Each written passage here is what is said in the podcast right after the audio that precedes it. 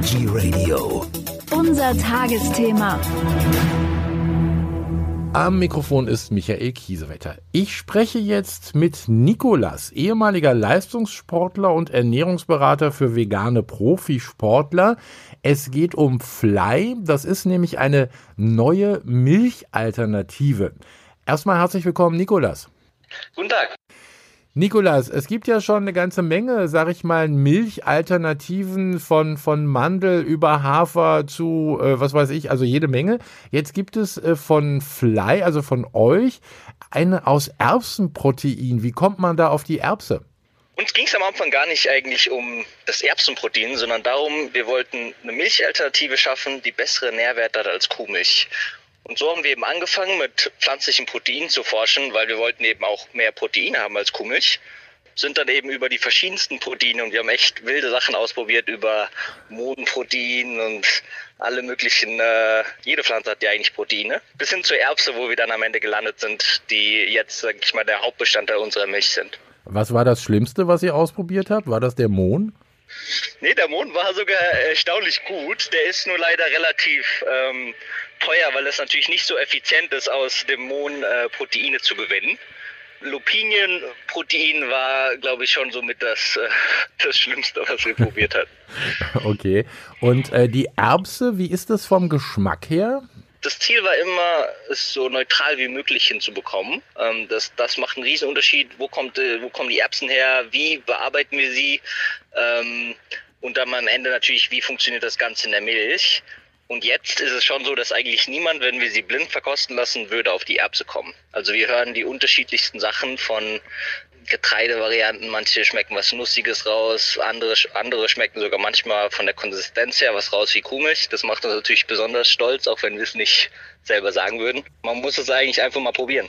Äh, das auf alle Fälle. Und wie ist es denn? Also ich kann mir jetzt vorstellen, äh, im, im Kaffee oder so, dass man da vielleicht doch einen etwas ungewohnten Geschmack hat. In der Tat ist Kaffee auch ja einer der Hauptapplikationen und deswegen haben wir auch eine Barista-Variante entwickelt, die sozusagen speziell darauf optimiert, dass sie eben gut im Kaffee schäumt, dass man schöne Herzen malen kann und äh, so einen cremigen Schaum gibt.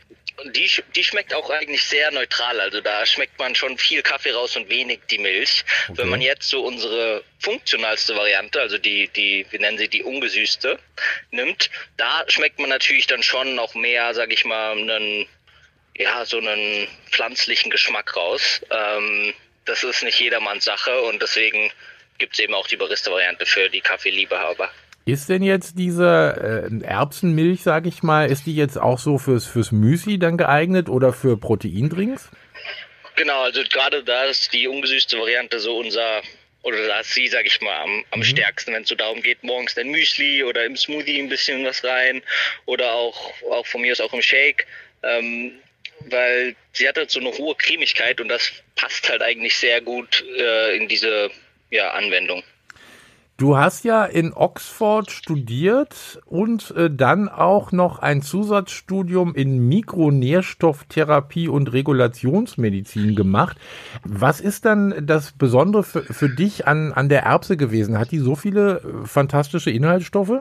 Ja, das und dass sie halt ähm, relativ lokal ist. Das war für uns schon noch eine wichtige Sache, dass wir jetzt nicht irgendwie einen super fancy Rohstoff aus Asien oder mhm. Südamerika oder so nehmen, ähm, sondern die Erbsen können halt theoretisch wirklich hier in Brandenburg angebaut werden. Unsere kommen jetzt aktuell aus Nordfrankreich.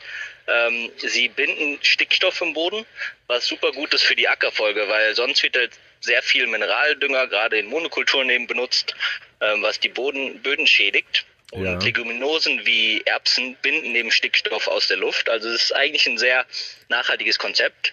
Und genau, ansonsten sind die Erbsen eben sehr gute Proteinlieferanten und haben gleichzeitig noch ein bisschen Eisen, was eigentlich auch ja, auch gut ist, sage ich mal, dabei zu haben, aber das ist jetzt nicht in sehr hohen Konzentrationen in der Milch. Im Moment gibt es ja bei euch drei Produkte, Original, ungesüßt und die Barista-Version. Werden, mhm. werden mehr kommen?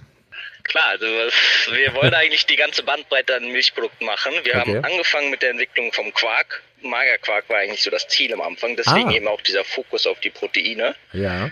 Ähm, und jetzt sind wir eben erstmal mit der Milch angefangen. Ähm, aber trotzdem machen wir schon jetzt eigentlich fleißige Joghurt- und Quark-Experimente. Ja, freuen. Also wir haben jetzt noch kein, sage ich mal, Datum, wann wir das launchen werden, aber irgendwann im nächsten Jahr wird es die auch auf dem Markt geben. Also Quark ist ja wirklich so ein heißes Thema, denn äh, wenn es denn einen vernünftigen gäbe, dann könnte man ja zum Beispiel diesen äh, berühmten Käsekuchen äh, machen. Wie weit seid ihr denn da in der Entwicklung? Schmeckt's euch schon? Ja, also in der Entwicklung sind wir so weit, dass wir ähm, eigentlich sensorisch sehr gute Produkte hinbekommen mit geringerem Proteingehalt. Mhm. Und aber wenn wir auf dieses Ziel gehen wollen, mehr Protein als das tierische Äquivalent, da sind wir noch nicht so weit, dass wir sagen, mh, mm, das, das wollen wir noch nicht auf den Markt bringen. Also da muss es noch ein paar Runden äh, drehen und das Forschungsteam muss noch mal ein bisschen ran. Ähm, ja. Also da müsst ihr noch ein bisschen äh, probieren. Ja, genau.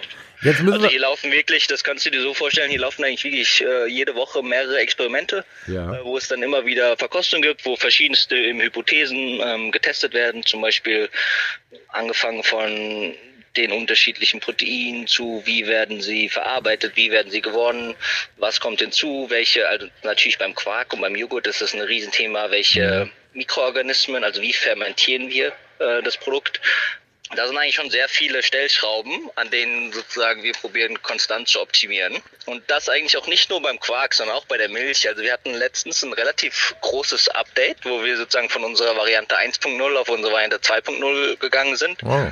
Und äh, gerade die Barista-Version, die hat sich am, am stärksten verändert, wo mhm. wir eben probieren, eigentlich so das Feedback, was äh, über die verschiedensten Kanäle zu uns kommt, einzuarbeiten und dann immer wieder eigentlich zu schauen, dass ja die Produkte so gut sind äh, wie möglich, so dass man sich halt jeden Tag darauf freuen kann. Jetzt müssen wir noch sagen, wo es euch gibt. Äh, und dann passiert noch was, nämlich am 7. September, das ist ein Montag, da seid ihr äh, bei Die Höhle der Löwen. Da wird das ausgestrahlt und vorher gibt's euch, oder ihr launcht jetzt äh, bei Rewe und Rossmann, stimmt doch, oder? Genau. Also uns gibt's im Online-Shop, das heißt einfach flyfoods.com. Ja. Ähm, Fly mit V. Mhm. Dann gibt's uns ähm, bei äh, Rewe und Rossmann, das ist beides deutschlandweit, das heißt, es sind eigentlich fast alle Läden. Es gibt immer ein paar Ausnahmen, aber fast alle Läden, da solltet ihr jetzt Fly finden. Ja. Und zusätzlich gibt es uns noch bei so ungefähr so 1000 äh, Edeka-Läden, also auch relativ viele Edeka-Märkte. Ja, und die, ich meine, die Höhle der Löwen ist natürlich äh, eine riesige, eine aufregende Veranstaltung hier für uns. Äh, das, das, ganze Team ist schon nervös und äh, wir freuen uns sehr auf nächsten Montag. Das Ergebnis sehen wir dann am 7. September und so ist es ja auch die richtige Reihenfolge. Erst Veggie Radio und dann Höhle der Löwen. So ist es. Nikolas, vielen herzlichen Dank für diese Informationen. Flyfoods.com, da erreicht man euch auf alle Fälle, kann sich nochmal die Produkte angucken und eventuell auch online bestellen, wenn man irgendwo auf dem Dorf wohnt. Und ansonsten 7. September die Höhle der Löwen. Und äh, ja, dann vielen Dank, viel Erfolg für die Produkte und äh, wir haben auch gleich noch was zu verlosen. Das machen wir hier. Bedanke mich nochmal und bis zum nächsten Mal. Super, danke dir.